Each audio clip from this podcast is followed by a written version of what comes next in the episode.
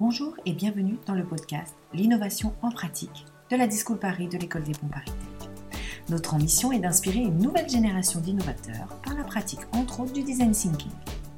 Dans chaque épisode, vous découvrirez une personnalité qui gravite autour de l'innovation par le design afin d'avoir son retour d'expérience et d'en tirer des bonnes pratiques et des clés pour innover. Bonne écoute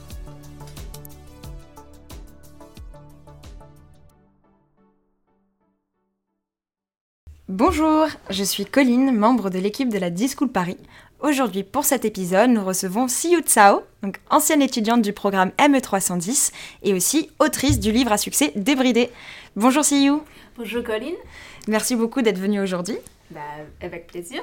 Donc on a l'habitude de se voir souvent pour animer des formations ensemble, et euh, notamment au design thinking et au visual thinking. Euh, Est-ce que pour commencer, tu peux te présenter rapidement à l'audience? Euh, alors, pour faire court, euh, je m'appelle Siyu, j'ai euh, grandi en Chine, à Pékin. Et à 20 ans, je suis partie aux États-Unis pour faire mon premier étude dans littérature. Et après, là-bas, j'étais tombée amoureuse avec la communication visuelle. Donc, après, je suis partie en Angleterre pour faire l'étude en graphisme. Et après, je suis retournée en Chine pour euh, travailler dans euh, les studios créa pour quelques années. Euh, et puis en fait, euh, il y a un moment, euh, j'ai tombé, euh, enfin, j'ai eu un blocage dans le carrière et euh, j'ai envie de changer parce que j'ai l'impression que euh, je fais toujours les mêmes projets. Je suis entourée par les gens qui pensaient euh, exactement les mêmes choses que moi, donc euh, j'ai envie de changer de perspective euh, et de créer des vrais impacts euh, en tant que designer. Donc j'avais entendu parler de ce, truc de design thinking, enfin quand j'ai fait mes études euh, en Angleterre. Euh, j'ai entendu parler, il y a une boîte qui s'appelle IDEO où ils ont des équipes euh, multidisciplinaires. Donc le mot multidisciplinaire me parle beaucoup, m'intrigue. Et du coup, j'étais toujours curieuse de savoir, en fait, explorer un peu plus qu'est-ce que c'est le design thinking. Hum, et donc, il y a cinq ans, je suis arrivée en France.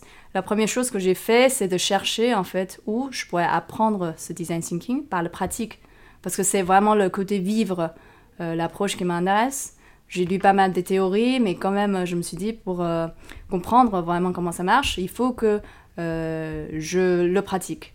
Donc, comme ça, je cherche sur Internet. Et au hasard, je suis tombée sur le site de la D-School. Et c'est comme ça, je, je me suis inscrite, voilà. Super. Donc si je comprends bien, ce que tu cherchais, c'était euh, le côté multidisciplinaire. Euh, Est-ce que tu peux nous raconter un peu le sujet de ton année et aussi ce que ça t'a apporté de passer neuf mois sur un projet design thinking?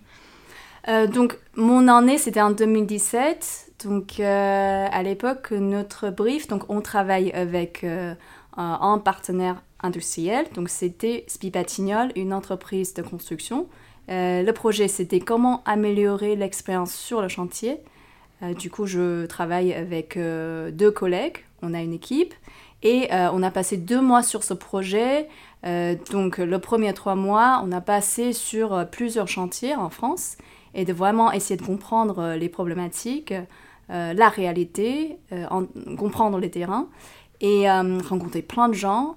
Et donc après, on a passé, trouvé la, la problématique et après, on a passé plusieurs euh, mois aussi de brainstorming, de discuter, de faire les prototypes et de retourner sur le chantier, aller-retour, faire euh, plusieurs euh, tests pour finalement, on a trouvé une solution, c'est de créer une application de communication pour le chantier. Donc c'est pour améliorer la vie quotidienne des personnes qui travaillent sur le chantier. Voilà. Et après ces neuf mois, c'est vrai que je pense que ça a changé mon manière de travail.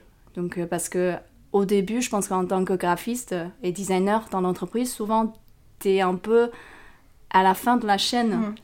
Donc euh, souvent, l'hierarchie, enfin, il y a le directeur euh, ou le boss qui dit quelque chose. Et moi, je, souvent, j'ai le sentiment que je, juste j'exécute l'idée des autres et sans savoir la problématique, sans savoir pourquoi je le fais. Et aussi, qu'est-ce que j'ai créé en fait comme l'impact? Et donc là, après ces neuf mois, je pense que c'est vraiment, j'ai su toute la file en fait, de début, la problématique, jusqu'à trouver la solution. Donc ça, c'est, je pense que ça, c'est le, le vrai valeur que j'ai trouvé dans ce programme de la 310 Voilà. Donc aujourd'hui, on te voit souvent euh, parce que tu viens animer des formations avec nous. Euh, et aussi, tu apportes beaucoup du côté visual thinking qu'on intègre à nos formations, notamment au moment de la définition de la problématique, euh, qui peut être un peu floue pour les participants. pour commencer, est-ce que tu pourrais nous donner ta définition du visual thinking? Moi, ce que j'ai compris, le visual thinking pour moi, c'est la communication de la pensée à travers les dessins simples. Donc les dessins simples, j'insiste parce que euh, on ne parle pas des dessins artistiques euh, non euh, techniques, non réalistes. Donc là, on parle vraiment des ronds, des carrés, des traits, des formes très basiques pour communiquer les idées. Voilà. D'accord. Et quel type de bonnes pratiques tu partages aux participants lors de la partie visual thinking? Souvent, première chose, c'est de le faire. Donc souvent les gens ils ont peur euh, de dessiner, euh, déjà parce que je pense qu'on a cette culture d'écriture, on, met beaucoup plus d'importance par rapport à la communication euh, visuelle. Donc là, tu vois, je suis en train de parler, donc il y a la communication verbale, orale. Et après, l'écriture, on a, on a mis beaucoup plus d'importance par rapport à visuel. Mais en fait, euh, le visuel, ça n'était pas assez valorisé, je trouve, personnellement. Donc, euh, je me suis dit, pour les participants, la première étape, c'est de le faire. Euh, même on n'est pas content de nos résultats, mais c'est avec la pratique, on gagne la confiance créative. Et on change ses habitudes pour intégrer plus de dessins Exactement, oui, dans le quotidien. D'accord. Et donc, comment tu as connu le visual thinking et comment tu l'as mis en œuvre pour la première fois ou, les fois où ça t'a vraiment été utile? Euh, comme j'ai appris le graphisme, donc pour moi c'est un peu quand même l'habitude d'utiliser les visuels, le langage visuel pour euh, s'exprimer. Euh, mais ce qui m'a vraiment servi, justement dans le projet MO310, parce que moi je viens d'arriver en France, à l'époque mon français était vraiment pas top, et donc il y a deux barrières euh, devant moi. Le premier, c'est la culture française. Il y a la langue française que je ne maîtrise pas encore. Et le deuxième barrière, c'est on travaille sur un projet de chantier qui a rien à voir avec euh, mon background. Donc je connais rien du tout sur euh, qu'est-ce qui se passe sur le chantier. Mais on doit quand même aller chercher le problématique, qui est la base quand même critique pour tous les restes du projet donc je me souviens euh, pour euh, l'équipe, pour la communication euh, alignée avec mes collègues, souvent après la recherche d'ethnographie, on partage des histoires. Du coup, on fait des petits schémas sur les murs partagés où on utilise les visual storytelling, donc on crée la BD pour raconter une histoire ou une problématique typique sur le chantier. Et comme ça, en fait, on s'est d'accord. Même je parle pas complètement très bien français, mais on est d'accord sur euh, qu'est-ce qui s'est passé? Et aussi, la deuxième chose, c'est que sur le chantier, euh, les gens, ils ont déjà très très visuel, c'est-à-dire euh, ils nous montrent en fait tout sur leur plan. Et ça, c'est déjà un support visuel. Et donc, même que je comprends pas mot par mot, et souvent, j'ai l'impression que j'ai compris plus quand il y a des gens qui me montrent voilà, un plan avec des annotations, avec des marqueurs, etc. Donc, la visual thinking vraiment m'aider à comprendre, mieux comprendre euh, les informations. Donc, est-ce que ça serait pas une sorte de nouvelle forme de langage? Oui, en fait, c'est un langage oublié, je trouve. C'est pas mm. nouvelle parce que euh, en enfant, en fait, euh, quand on était enfant, on dessine douce et on n'a pas peur. Et du coup, en fait, c'est en grandissant, une fois on est rentré dans l'école, peut-être face aux critiques, on a commencé à perdre cette confiance parce qu'il y en a qui sont mieux, il y en a qui dessinent pas bon, il y en a qui sont bons. Donc euh, je trouve que c'est un langage euh, perdu. Hmm. Qu'il faut retrouver euh, voilà. partout. Tu es aussi une illustratrice connue avec ton compte Instagram Tiny Eye Comics et aussi ton livre à succès Débridé où tu compares avec humour la culture française et chinoise. Est-ce que tu peux nous en parler un petit peu, d'où ça t'est venu, qu'est-ce que c'est, etc. Euh, donc l'idée de ce livre, en fait, c'est d'utiliser justement les visuels. Donc je crée des petites euh, vignettes. Euh, parfois, c'est de raconter une histoire quotidienne, comme j'ai vécu plusieurs pays, de comparer en fait les cultures différentes. Et le but, c'est de se comprendre j'espère que les gens qui viennent des cultures différentes se comprennent mieux. Et aussi, j'utilise beaucoup de comparaisons en fait entre les cultures. Donc parfois, je fais le même thème, je fais qu'est-ce qui se passe en Chine ou qu'est-ce qui se passe en France et je le mets ensemble pour comparer la différence ou parfois il y a la similarité aussi. Donc l'idée de faire la BD, en fait, ça vient de, de tous mes voyages, je pense. Donc euh, pendant ces temps que j'ai vécu à l'étranger, j'ai parlé, euh, enfin j'ai eu beaucoup de conversations avec euh, des gens qui viennent d'autres cultures. Et en fait, pendant ces moments-là, j'ai découvert, en fait, il y a un décalage entre ce que les gens pensaient ou imaginaient la culture chinoise et ce que j'ai vécu dans la quotidien. Et je trouve c'est très curieux. Et euh, du coup, j'ai envie de comprendre pourquoi il y a ce décalage et les malentendus.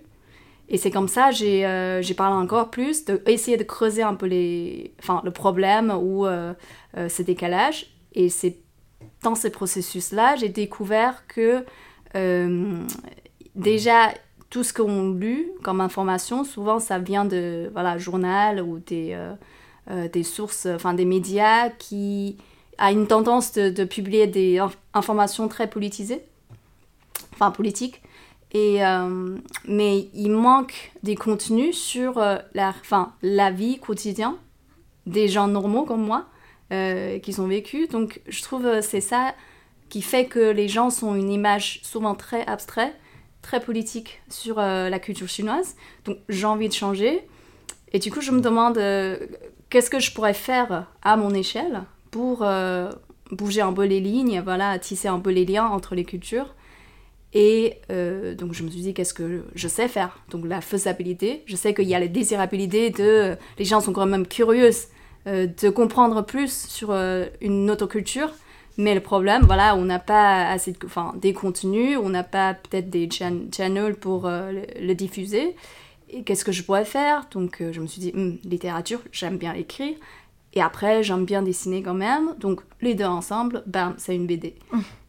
donc, c'est à ce jour-là, je commence à, à écrire des BD, euh, voilà, de publier le premier, voilà, le proto premier prototype. Et après, je continue à améliorer.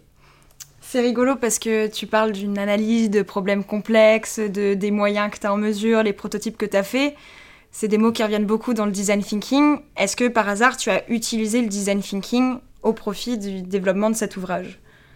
Euh, en fait, j'ai pas directement utilisé le design thinking pour le livre, mais j'ai quand même, euh, en fait, en racontant euh, d'où ça vient, cette idée de BD, je me suis rendu compte, en fait, toutes les conversations informelles que j'ai eues avec les gens, ça, c'est des recherches ethnographiques, mais à l'époque, enfin, je savais pas, il y a un nom pour ça.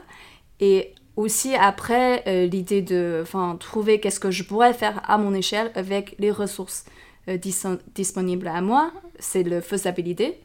Donc, j'ai pas fait, euh, je vais pas créer une énorme organisation, euh, donner plein d'argent parce que j'ai pas ces ressources. Et après, finalement, le premier PD, c'est vraiment, si tu vois les premiers, en fait, c'est quand même un peu évolué, les styles, enfin, comment j'ai raconté l'histoire. donc, c'est un prototype.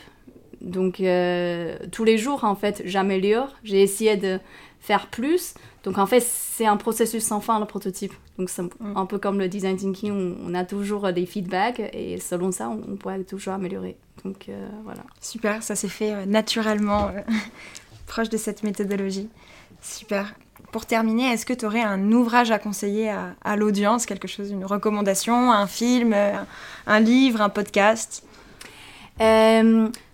J'ai je viens, de, je viens de finir regarder un documentaire sur euh, Miyazaki. Je pense que je n'ai pas besoin de trop expliquer c'est qui Miyazaki. Donc, euh, si vous avez vu Totoro, euh, moi aussi. donc, le grand dessinateur, réalisateur japonais. Et ce film est un documentaire sur son processus de création. Donc, le, le réalisateur qui la suit, documenté tout son processus pendant 10 ans donc derrière ce qu'on voit, le, produit final, l'animation magnifique, euh, il y a euh, un processus souvent invisible, je pense, on ne voit pas souvent. Donc euh, ce documentaire nous a permis de voir un peu son processus. Ce qui est intéressant, c'est que souvent on dit ah c'est un grand maître quand même de dessiner, enfin de dessin. et il doit pas avoir des problèmes sur, euh, dans le processus de création.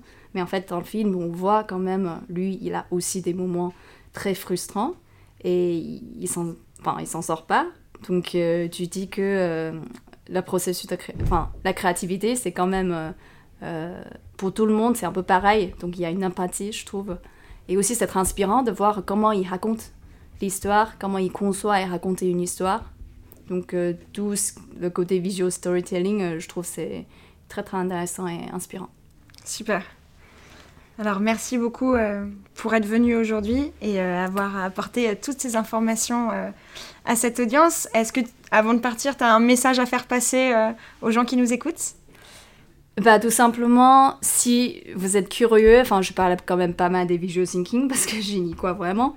Si vous êtes euh, curieux euh, de découvrir qu'est-ce que c'est ou euh, comment l'utiliser dans le quotidien, n'hésitez pas, venez me voir. Enfin, on fait beaucoup de beaucoup d'ateliers à l'école, à la D-School. donc, je suis ravie de partager cet outil, enfin, cet langage visuel avec vous et de voir comment ça peut vous servir après. Super, bah merci beaucoup you. Bah merci Colline. à très bientôt en formation. Ah bah oui, à bientôt. L'épisode est terminé. Merci de l'avoir écouté et de suivre notre podcast L'innovation par la pratique.